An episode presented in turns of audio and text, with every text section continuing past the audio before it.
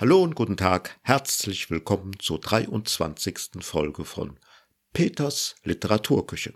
Wie immer am ersten Freitag des Monats. Eigentlich war für den 17. März noch eine St. Patrick's Day Folge geplant. Wir wollten hier zu dritt ein wenig irische Musik machen, bisschen singen und aus meinem neuen Buch Patchwork Morde etwas lesen. Wie so vieles in der Zeit momentan hat das nicht geklappt. Es hat halt nicht sollen sein. Dafür gibt's dann jetzt schon mal die Lesung aus meinem neuen Buch. Und dann werden wir noch eine schöne irische Folge planen, wo dann die Mimi Nielsdotter und der Erik Rundholz mit von der Partie sind. Seit dem 17. März 2022 ist mein zweites Buch Patchwork Morde erhältlich. Es ist die Fortsetzung meines Buches Whiskey Ballett. Kommissarin Sarah Moloney ermittelt also wieder und natürlich ist auch Ricenza Ottilie Schmitzleinitana wieder mit von der Partie. Dann steigen wir doch einfach mal in den Text ein und beginnen direkt am Anfang. Macht ja auch irgendwie Sinn. Kapitel 1 Der Duft des frisch aufgebrühten Filterkaffees wabert schwer durch die reichlich mit bordeauxroten Polstermöbel ausgestattete gute Stube. Aber nur ein ganz kleines Stückchen, meint Mechtelt, als Rosemarie die silberne Kuchenschaufel unter ein Stück der Schwarzwälder Kirschtorte schiebt. Die sind alle gleich klein, flötet die Gastgeberin und prustet los. Schallend lachend stimmen die anderen drei Frauen ein. Alsbald sind die vier Damen versorgt, stechen große Stücke der schweren Sahnetorte ab und befördern diese zügig in ihre dick mit rotem Lippenstift verzierten Münder. So wandern je drei Stücke Torte in die gesetzten älteren Damen, begleitet von zwei Kannen Kaffee. Rosemarie stemmt sich schwerfällig aus dem Polsterstuhl hoch. Ich hole uns noch ein Likörchen. Zur Verdauung gibt es einfach nichts Besseres. Behäbig trottet sie zur Anrichte, nimmt das Silbertablett mit der Kristallglasflasche und den Likörgläsern auf und bringt es an den Tisch. Flott sind zwei Runden Julischka geleert und der Inhalt der umgehend wieder befüllten Gläser wartet darauf, den gleichen Weg zu gehen. Schwer atmend sitzen die Damen auf den Stühlen. Rosemarie beugt sich mühevoll ein wenig nach vorne. Liebe Freundinnen, auch wenn nun die Müdigkeit langsam von uns Besitz ergreift, müssen wir uns jetzt mit der Sache beschäftigen, die uns heute außer der Reihe hier zusammengeführt hat. Die anderen Frauen nicken schwerfällig und versuchen die immer weiter herabsinkenden Augenlider offen zu halten. Rosemarie holt tief Luft, will zum Sprechen ansetzen, doch auch ihr fallen die Augen zu und sie döst allmählich weg. Ihre Freundinnen tun es ihr gleich. Ein sonorer Schnarchkanon erfüllt das Zimmer. Vor der Gründerzeitvilla der alten Dame biegt ein Kleintransporter mit der Aufschrift Teppichreinigung Carlsson durch die aus Naturstein gemauerte Toreinfahrt auf das heckenumsäumte Grundstück ein. Er dreht auf dem kleinen Schottervorplatz und stößt rückwärts Richtung Gebäudeeingang. Zwei muskelbepackte, sonnenbebrillte Männer in blauen Overalls springen aus dem Transporter. Einer öffnet die Hecktüren des Wagens, während der zweite sich an der Haustür zu schaffen macht und geschickt das Schloss entriegelt. Zielstrebig hassen die Männer in das Wohnzimmer, verpacken zwei der Damen in den schweren Perserteppichen, mit denen der Boden ausgelegt ist. Zwei Bildteppiche, die von den Wänden abgenommen werden, dienen für die verbleibenden beiden Frauen als Umhüllung.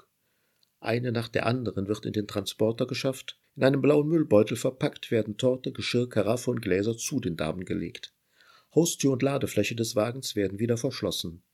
Die Männer steigen zügig, doch ohne Hektik in den Transporter, fahren gemächlich von dem Grundstück herunter auf die menschenleere Straße und jagen davon. Ja, das lässt doch schon mal das eine oder andere erahnen.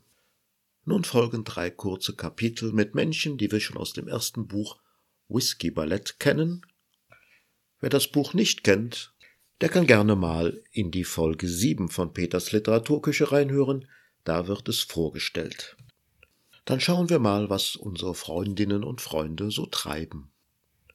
Kapitel 2 Die ungewohnt tropische Hitze der Herbstnacht lässt Sarah Maloney keinen Schlaf finden. Seit Stunden verharrt sie sich unruhig hin und her wälzend in der Zwischenwelt zum Wachsein. Das Lärmen der Müllabfuhr reißt sie schließlich aus dem Dämmerzustand. Sie rollt sich aus dem Bett, steigt in ihre Crocs, zieht den Bademantel über und schlurft los. Nachdem sie sich im Bad erleichtert hat, führt sie der Weg in die Küche. Die geöffnete Kühlschranktür lässt die kalte Luft vom Innern über den Fußboden und ihre Füße fließen. Sarah schaut auf den spärlichen Inhalt und greift sich eine einsame Plastikdose, die beim Öffnen einen merkwürdigen Geruch in den Raum entlässt. Sie schaut sich die schmierig wirkenden Fleischwurstscheiben an schnuppert gründlich, blickt nochmals auf die bescheidenen Alternativen im Kühlschrank und holt schließlich den Senf und die Cornichons heraus. Ein sanfter Tritt lässt die Tür des Eisschranks zufallen. Die Wurstscheiben wandern eilig auf drei ausgetrocknete Scheiben Schwarzbrot, werden vollflächig und dick mit Senf überdeckt, mit Gürkchenscheiben garniert und mit weiteren Brotscheiben bekrönt. Der Stapel Brote findet routiniert seinen Weg in eine Papiertüte. Sarah riecht noch einmal am Inhalt, zuckt mit den Schultern, verschließt die Tüte und steckt sie in ihre zerschlissene Lederumhängetasche. In dem Pizzakarton auf dem Küchentisch findet sie noch eine halbe Thunfischpizza. Sarah bröselt etwas aus der angebrochenen Packung Kartoffelchips darüber und rollt den Teigfladen zusammen. Das Mahlwerk des Kaffeevollautomaten jault schrill auf. Sarah schaut in das leere Vorratsbehältnis für die Bohnen und öffnet die Kaffeedose. Ebenfalls leer. Sie setzt sich an den Küchentisch, schaltet den Fernseher ein. Eine halb leer herumstehende Flasche mit schalem Bier begleitet das Frühstück. Auf dem Monitor referiert der Gesundheitsminister über die schwerwiegenden Folgen ungesunder Ernährung für die Bürger und die gesamte Volkswirtschaft. Sarah drückt mit fettigen Fingern auf der Fernbedienung herum, bis sie bei einer US-Sitcom landet. Sie stopft die Pizza in sich hinein, trinkt das Bier, amüsiert sich über die Sendung und dämmert während der Werbung weg. Leise irische Harfenklänge aus ihrer Umhängetasche lassen sie wieder erwachen. Sie wischt sich die Hände an ihrem Frottee-Bademantel ab und kramt das Smartphone aus der Tasche. Rosi, blinkt der Name auf dem Display. Sie verdreht die Augen. Was denn los, Rosi? Kann man nicht mal in Ruhe frühstücken? Wie? Uhr. Na und dann ist es halb halb eins. Also, was gibt's denn so Dringendes? Mord. Okay, okay, ich komm sofort. Sarah reißt ein Stück von dem Pizzakarton ab und kratzt mit einem Messer die Adresse in die Beschichtung der Pappe. Bis gleich dann. Sie drückt den Anruf weg und nimmt sich wieder der Pizza an. Den gröbsten Hunger gestillt, springt sie kurz unter die Dusche und genießt das heiß herabrasselnde Wasser. Nach dem Abfrottieren klaubt sie ihre Klamotten, die wild vor dem Bett verteilt sind, zusammen, müht sich hinein, schnappt sich Umhängetasche und Autoschlüssel und macht sich auf den Weg. Kapitel 3 Lautes Platschen begleitet Arian Wichters verzweifelte Versuche, mit einem angespitzten Stock im flachen Wasser des Flusses einen Fisch zu fangen. Er schreckt mit einem schrillen Schrei hoch, als ihm plötzlich eine Hand auf die Schulter schlägt. Karl Sturm lacht laut auf. Na, Poseidon, was macht das Abendessen? Wichter hyperventiliert. Du sollst dich doch nicht immer so anschleichen. Irgendwann trifft mich hier noch der Schlag. Er wischt sich den Schweiß von der Stirn. Wir sind auf der Flucht, Arian, da empfiehlt es sich ein wenig mehr Vorsicht walten zu lassen. Wir haben mächtige, unerbittliche und brutale Feinde. Sturm lässt seinen camouflagefarbenen Rucksack auf den Waldboden am Flussufer fallen. Hier im Wasser herumzukaspern, zu dem ergebnislos, bringt nichts. Man wird nur auf uns aufmerksam. Aber wir müssen doch etwas essen, Karl. Wir können uns ja schlecht eine Pizza kommen lassen. Zornig rammt Wichter seinen improvisierten Speer in die Uferböschung. Sturm vergräbt die Hände tief in seiner Kampfhose. In unserem Hauptquartier ist mehr als genug Essen gelagert. Wenn eins unseren Kampf nicht behindert, dann die Versorgung mit Nahrung. Wichter tritt wütend nach einem Stein im Flussbett und kickt dabei unbeabsichtigt einen Fisch durch die Luft ein Stück weiter stromabwärts. Ich kann diese alten Verpflegungspakete der Bundeswehr nicht mehr sehen. Den Fraß bekomme ich nicht weitere Wochen und Monate runter. Und nennen das feuchte Erdloch im Wald nicht ständig Hauptquartier. Jedes Eichhörnchen wohnt besser. Wenn es dem Herrn hier nicht gefällt, geht auch zurück in die Klinik. Vollpension, alles schön weiß und sauber, gepolsterte Wände, Drogen und Gehirnwäsche inklusive. Wichter setzt sich ans Ufer. So war das ja jetzt auch nicht gemeint. Ich will unseren gerechten Kampf nicht aufgeben. Ich will einfach mal was Richtiges. Essen und ein nettes Getränk dazu. Er wirft versonnen kleine Kieselsteine ins Wasser. Eine Träne kullert über sein Gesicht. Wir können ja nicht ewig im Wald hausen. Sturm lässt sich neben ihm nieder. Arian, mein Freund, wir sind kurz davor, dass unsere Suche endet. Wenn wir die Bundeslade und den Heiligen Gral gefunden haben, halten wir die Macht der Welt in den Händen. Niemand kann sich mehr gegen uns stellen. Keine Ärzte, keine Polizei, keine geheime Weltregierung. Alle müssen sich unserer Macht beugen. Mit weit aufgerissenen Augen schaut er entrückt in den Himmel. Ja, das erzählst du schon seit Monaten. Wichter steht auf. Wir laufen den ganzen Tag im Wald herum, graben Löcher und finden nur Müll und Schutt. Arian, jedes Loch, das wir graben, bringt uns dem Ziel näher. Und es muss hier sein. Ich fühle es. Wir sind den Artefakten ganz nahe. Du hast doch alle Tatsachen und Beweise in meinem Buch gesehen und gelesen. Wir sind auf der richtigen Spur. Wichter schnaubt verächtlich. Dein Buch, ja, da steht viel drin, aber gefunden haben wir bisher überhaupt nichts. Er dreht sich um und marschiert in den Wald. Ich bin da mal im Hauptquartier und werde die kulinarischen Köstlichkeiten genießen, die dort parat stehen. Tu das, mein Freund. Schön, dass du dich wieder beruhigt hast und wieder klar denkst. Wichter reißt den Mund auf, bleibt aber stumm und wandert kopfschüttelnd weiter. Kapitel 4 Der alte Volvo Kombi hält quietschend vor der Polizeiabsperrung auf dem Gelände der Kleiderverwertungsgesellschaft. Röchelnd verstummt der Motor. Serra müht sich langsam aus dem Wagen, reckt und streckt sich, steigt über das Absperrband und hält auf Ricenza Ottilie Schmitzler-Nitana zu, die mit einer Gruppe uniformierter Polizisten neben dem Zaun des Grundstücks steht. Moinsen, Rosi, que passa? Schmitzler-Nitana starrt Sarah wortlos mit zusammengekniffenen Augen an. Hat's dir die Sprache verschlagen? Hatten wir uns nicht geeinigt, dass du mich nicht mehr Rosi nennst? Sie verschränkt die Arme vor der Brust. Jedenfalls nicht, wenn Leute dabei sind. Ja, es war so vieles verabredet, zum Beispiel, dass du wieder zurück zum Zoll gehst oder dass du zumindest nicht mehr bei mir im Büro sitzt und so weiter. Und was hast du überhaupt gegen deine Initialen ROSI? Sarah schaut auf die mit einer großen Plane abgedeckte Stelle. Ist da die Leiche drunter? Leichen, korrigiert Schmitzleinitana. So, so, dann lass doch mal sehen, Jungs. Die uniformierten Polizisten heben vorsichtig die Plane hoch und legen sie seitlich ab. Jesses! Sarah starrt ungläubig auf die Toten. Was ist das denn schon wieder? Auf den ersten Blick sind das die Körper von vier älteren Damen, die auseinandergeschnitten und in Patchwork-Manier wieder zusammengefügt wurden, informiert Schmidt Sanitaner. Patchwork? Genau, oder halt Quilt. Was denn nun? hakt Sarah nach. Das ist so in etwa das gleiche, das eine ist lediglich der englische Begriff. Aha, und welcher? Quilt. Patchwork ist die amerikanische Variante. Schön, Rosi, dann haben wir das ja schon mal geklärt. Und was ist das jetzt? Ein Flickwerk aus Stoffresten, daraus werden neue Textilien gestaltet, so vom Ursprung her. Alles klar, Sarah nickt. Und jetzt noch die Bonusfrage. Was haben wir damit zu tun? Auch wenn's kurios ist, scheint mir das doch wohl eher eine Sache für die reguläre Kriminalpolizei. Die vermutlich vier Damen sind mir bekannt, sagt Schmitzlein Itana und schaut über die Körper, als wollte sie noch mal genau nachzählen. Ich bin in der hiesigen Patchwork-Szene unterwegs. Sowas aber auch. Sarah mustert Schmitzlein Itanas bunte afrikanische Bekleidung von oben bis unten. Wer hätte das ahnen können? Okay, du kennst die Frauen, deshalb müssen wir uns aber doch nicht darum kümmern. Die vier gehören zusammen. Es ist ein orthodoxer Quiltclub. Sie haben sich schon öfter beim Zoll beschwert wegen gefälschter Nobelstoffe, und darum sind wir hier im Geschäft. Orthodoxer Quiltclub? Sarah reibt sich die Schläfen. Sie sehen, besser gesagt, haben die Sache sehr traditionell gesehen. Ihnen ging es darum, aus Resten etwas Neues und Wertiges zu schaffen. Upcycling nennt man das heute. Sarah schüttelt den Kopf. Und was machen die anderen so anders? Man nimmt zum Teil neue und edle Stoffe. Der Gedanke des Recycling spielt bei vielen kaum eine Rolle mehr. Man sieht es eher als Kunsthandwerk. Ja, verstehe. Da kommen einem sicherlich schnell Mordgedanken. Okay, Rosi, dann kümmere dich gerne weiter um die Sache hier und höre mal nach, was in deiner Patchwork-Szene so vor sich geht. Sarah winkt zum Abschied den Polizisten zu. Ich mach dann mal Feierabend, Rosi. Wie schnell doch so ein Arbeitstag verfliegen kann. Wie vielleicht schon vermutet, hat's die vier älteren Damen aus Kapitel 1 erwischt. Warum, wieso und wer? Das werden wir hier und heute nicht klären können.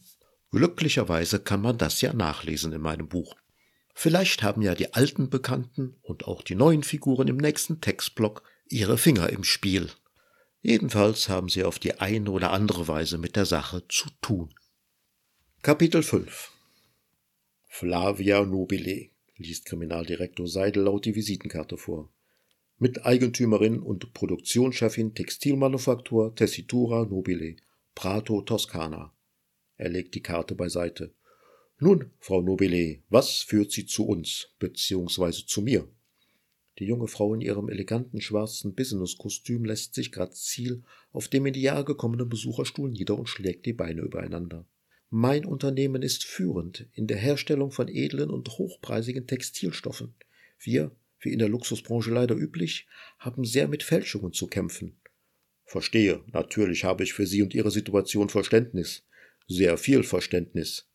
Er schaut ihr in die Augen und lächelt freundlich. Aber dieses Gebiet fällt leider nicht in meine Zuständigkeit, so gerne ich mich Ihrer Probleme auch annehmen möchte. Er faltet die Hände und dreht seine Daumen einen Moment umeinander. Möchten Sie einen Kaffee, Frau Nobile? Die Freude weicht schlagartig aus ihrem Gesicht, als sie die Thermoskanne sieht, auf die Seidel deutet. Danke, Herr Seidel, im Augenblick nicht, sagt sie mit mühsam gefassten Gesichtszügen. Wie schon angedeutet, gnädige Frau, die Zuständigkeit hierfür liegt beim Zoll. Ich kann Ihnen gerne die Adresse heraussuchen. Wir haben auch hier im Hause eine gemeinsame Gruppe von Zoll und Kriminalpolizei, insbesondere um Kapitalverbrechen im Zusammenhang mit entsprechenden Vergehen, die den Zoll betreffen, aufzuklären. Ich denke, Frau Schmitzler-Nitana kann Ihnen sicherlich weiterführende Informationen geben. Flavia Nobile lehnt sich zurück und schaut sinnend gegen die Decke. Natürlich gibt es nicht nur Produktpiraterie, jedenfalls ist diese nicht immer eindeutig. Oft werden Designs nicht eins zu eins kopiert und unter Originalnamen vertrieben. Es gibt auch Annäherungen, Ähnlichkeiten. Dem beizukommen ist schwer. Seidel nickt. Sicher, das ist ein großes Problem in der Wirtschaft. Die Globalisierung hat enorme Schattenseiten. Genau, und da muss die Unternehmerin kreativ sein. Warum irgendwelchen dahergelaufenen Leuten das Massengeschäft überlassen? Warum nicht selbst eine Billigsparte anbieten? Sicher, gnädige Frau, warum nicht? Sie können in Ihrem Unternehmen schließlich produzieren, was und wie Sie wollen. Flavia Nobili beugt sich vor. Ganz so einfach ist es nicht. Unser Familienunternehmen ist eine Manufaktur. Hochbezahlte Fachkräfte, extremer Anteil an Handarbeit. Die Kreativität kann sich lediglich auf steuerliche Möglichkeiten, Arbeitszeiten, Arbeitsschutz und nicht ganz so legale Mitarbeiter gründen. Seidel stutzt. Liebe Frau Nobili, es ist ungewöhnlich, dass jemand so etwas mit der Polizei besprechen möchte. Auch wenn die Zuständigkeit hier nicht gegeben ist, bin ich trotzdem verpflichtet, Straftaten zur Anzeige zu bringen. Frau Nobilis Gesicht formt sich zu einem Lächeln. Unser gemeinsamer Freund Michael Kraknikow hat mich dahingehend informiert, dass Sie nicht nur Polizist, sondern auch Geschäftsmann sind und dass ich mich mit allen geschäftlichen Fragen und Problemen vertrauensvoll an Sie wenden kann. Seidel trommelt mit den Fingerkuppen auf dem Schreibtisch. Sie müssen jetzt nichts sagen, Herr Seidel. Halten Sie Rücksprache mit Herrn Kraknikow. Sicherheit geht bei unseren Geschäften vor. Wir sprechen uns dann später.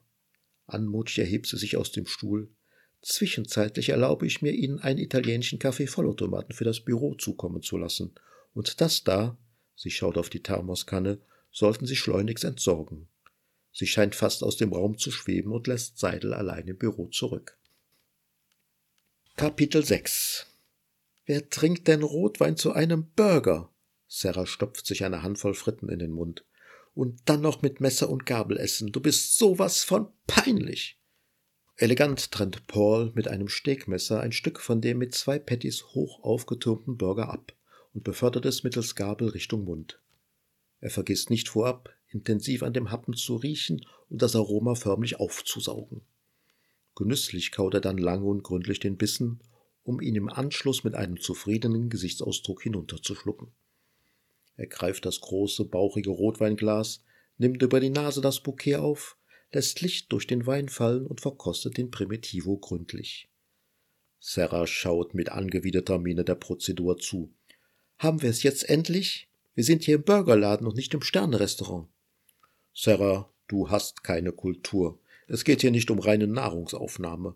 Auch das hier ist eine Errungenschaft der Zivilisation. Menschen haben ihre Kraft, Arbeit und Kreativität eingesetzt. Nicht zu vergessen die Tiere, die hierfür sterben mussten.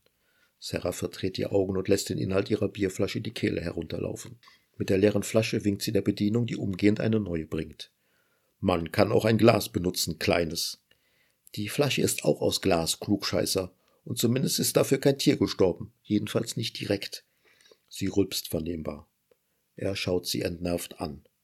Mit dir stirbt hier nur das seit tausenden von Jahren zivilisierte Benehmen der Menschheit. Es gibt Kulturen auf der Welt, dort ist es ganz normal, die Luft freizulassen. Es ist sogar unhöflich, wenn man das nicht macht. Du gehörst diesen Kulturen aber nicht an, und wir sitzen auch nicht dort, Kleines. Ich bin multikultiviert und überkulturell, aber eins bin ich nicht, dein Kleines. Er gibt ihr einen leichten Klaps auf den Kopf. Na, na, Schwesterchen, jetzt reg dich nicht künstlich auf. Alles ist gut. Kein Grund, sich zu echauffieren. Arch, presst sie heraus. Iss deinen Teller leer, Sarah, bevor es kalt wird. Sie wirft ihm drei Fritten ins Gesicht, stopft sich den Rest ihres Burgers in den Mund, kaut kräftig schmatzend und spült mit Bier nach. Paul klaubt die Pommes auf und legt sie ordentlich auf dem Tablett ab. Mädchen, Mädchen, Mädchen, was haben unsere Eltern bloß falsch gemacht bei deiner Erziehung? Sarah knallt die Bierflasche auf den Tisch. Wenn du die Nacht unter einer Brücke schlafen willst, dann mach ruhig so weiter. Ausgehend von meiner letzten Übernachtung bei dir wäre eine Brücke nicht die schlechteste Alternative. Er kneift ihr in die Backe. Sarah schlägt seine Hand weg. Was machst du eigentlich wieder hier in der Stadt? Richtig viel über deinen Job erzählst du ja nie. Im Gegensatz zu allem anderen, von dem du meinst berichten zu müssen. Ich bin halt dienstlich hier, Verwaltungskram, nichts Spannendes. Und warum muss man wegen Verwaltungskram das ganze runde Jahr in der Republik herumreisen? Das lässt sich doch alles online regeln, heutzutage jedenfalls. Sie nimmt einen kräftigen Schluck aus der Flasche. Beratungsleistungen sind Auge in Auge besser realisierbar. Außerdem ist die IT-Ausstattung in den Behörden nicht immer optimal. Er klopft einige Brotkrümel von seiner Designerkrawatte und genießt seinen Rotwein. Paul, warum glaube ich dir das alles nicht? Mit solchen Klamotten ist man doch nicht irgendein Verwaltungsfuzzi. So laufen nicht einmal die Behördenleiter herum. Er zieht sein Sakko gerade. So ein großer Aufwand ist das auch nicht, sich etwas kultivierter zu geben. Es ist eine neue Zeit, du darfst nicht von der alten, der aussterbenden Generation ausgehen. Sarah leert die Bierflasche. Ich muss mal ein wachsames Auge auf dich haben. Bezahl schnell, Brüderchen, und dann geht's in den Irish Pub. Paul zieht aus seiner Brieftasche eine Platin-Kreditkarte und gibt der Bedienung ein Zeichen. Für mich ist heute Schluss. Morgen wird es bei mir sicher ein harter und sicherlich langer Tag. Sicher, ein ganz harter Verwaltungstag. Dann trinken wir eben zu Hause noch einen Sundowner. Kapitel 7 Schmidts Lanitana wühlt in einem Berg von Stoffresten und zieht einige Teile heraus, legt sie prüfend nebeneinander, ändert die Reihenfolge und schneidet den Stoff zu.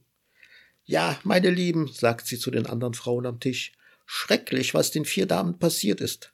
Hatte eine von euch in letzter Zeit noch Kontakt zu ihnen? Nein, antwortet Ellen. Seit dem Eklat auf der Stoffmesse in der Sporthalle war Funkstille. Vorher war der Austausch zwischen uns auch nicht sehr intensiv, aber zumindest da, wo wir halbwegs einer Meinung waren, konnte ich mit ihnen zusammenarbeiten. War das bei euch beiden genauso? Maria und Karin stimmen schweigend zu. Schmidt-Sanitaner schaut einen Moment stumm in die Runde. Tja, da fallen einem die Worte schwer. Ich hatte die Damen schon länger nicht mehr gesehen, was ich problemlos verschmerzen konnte, wie wohl alle hier. Aber so etwas wünscht man seinem schlimmsten Feind nicht. Verbrechen passieren überall auf der Welt, aber so etwas. Ellen schenkt Schmidt Sanitaner Tee nach. Ermittelst du bei uns oder bist du privat hier? Das ist unser normales Treffen, liebe Freundinnen. Andererseits bin ich Beamtin und immer im Dienst. Zudem sollte es wohl in unser aller Interesse sein, dass die Tat schleunigst aufgeklärt wird. Genau, liebe Recenza, du sagst es, schleunigst. Sich fix ein paar Leute ausgucken und wegsperren. Hauptsache, man hat schnell einen Täter. Das liest man ja immer wieder. Schmidt-Sanitaner trinkt einen Schluck Tee. Das würdest du mir zutrauen, Ellen? Warum nicht? Du gehörst doch auch zum konservativen Flügel im Verein. Sicher eine willkommene Gelegenheit, die missliebigen progressiven Kräfte loszuwerden. Schmitz-Lanitaner klaubt die Stoffstücke zusammen. Nur weil ich nicht jeden neumodischen Blödsinn mitmache, heißt das noch lange nicht, dass ich irgendeinem konservativen Kreis angehöre. Aber Besinnung auf die Tradition unseres Hobbys ist sicherlich kein Fehler. Hobby? erregt Ellen sich. Das hier ist kein Hobby, jedenfalls nicht für die Enthusiasten, die hier zusammengefunden haben. Zumindest nicht für die meisten. Die jungen Frauen im Club, wie du, liebe Recenza als Jüngste, sehen das sicher alles nicht mit der gebotenen Achtsamkeit, weder gegenüber der Tätigkeit noch gegenüber dem Material. Gut, liebe Freundinnen, ich bin noch keine 80, aber junge Frau ist doch etwas übertrieben, wo in der Ferne schon meine Pensionierung winkt. Wie dem auch sei, wenn wir hier von dir verhört werden, dann wollen wir auch wissen, warum. Nur als Bekannte von den Vieren oder als Zeuginnen von irgendetwas? Oder verdächtigst du uns gar, liebste Freundin? Nichts von alledem. Ich höre mich nur um. Manchmal stolpert man so über die entscheidende Kleinigkeit, die in einem Fall die Lösung bringt. Wenn ich wirklich dienstlich agieren würde, würde ich diejenige Person einbestellen und in der Dienststelle verhören, wie man das so macht, alles nach Vorschrift. Insoweit dürftet ihr mich erkennen, liebe Freundinnen. Sollte eine von euch irgendetwas wissen, was es auch sein mag, informiert mich bitte. Wer weiß, was für ein Wahnsinniger da draußen herumläuft und ob und wie er wieder zuschlägt. Die Frauen am Tisch nicken stumm. Ellen schaut in die Runde. Gut, etwas umhören können wir uns selbstverständlich, insbesondere bei denen, die heute nicht hier sind. Ich rate dir aber, mach keine krummen Touren mit uns. Über dich und die anderen vier gibt's genug, was man erzählen könnte, liebste Ricenza. Ich habe es euch erklärt, so ist die Lage und ich bin für jeden Hinweis dankbar. Schmidt Sanitana räumt ihr Handwerkszeug zusammen. Ich muss dann jetzt auch mal. Schönen Abend wünsche ich euch. Sie verlässt den Raum und schlägt die Tür hinter sich zu. Wir hätten ja alles sagen sollen, platzt es aus Maria heraus. Wir können doch jetzt nicht einfach so weitermachen, als wäre nichts passiert. Es ist nichts passiert, stellt Karin fest. Vergesst einfach alles. Wir nähen, sonst tun wir nichts und haben auch nichts anderes gemacht. Was geschehen ist, ist nicht mehr rückgängig zu machen.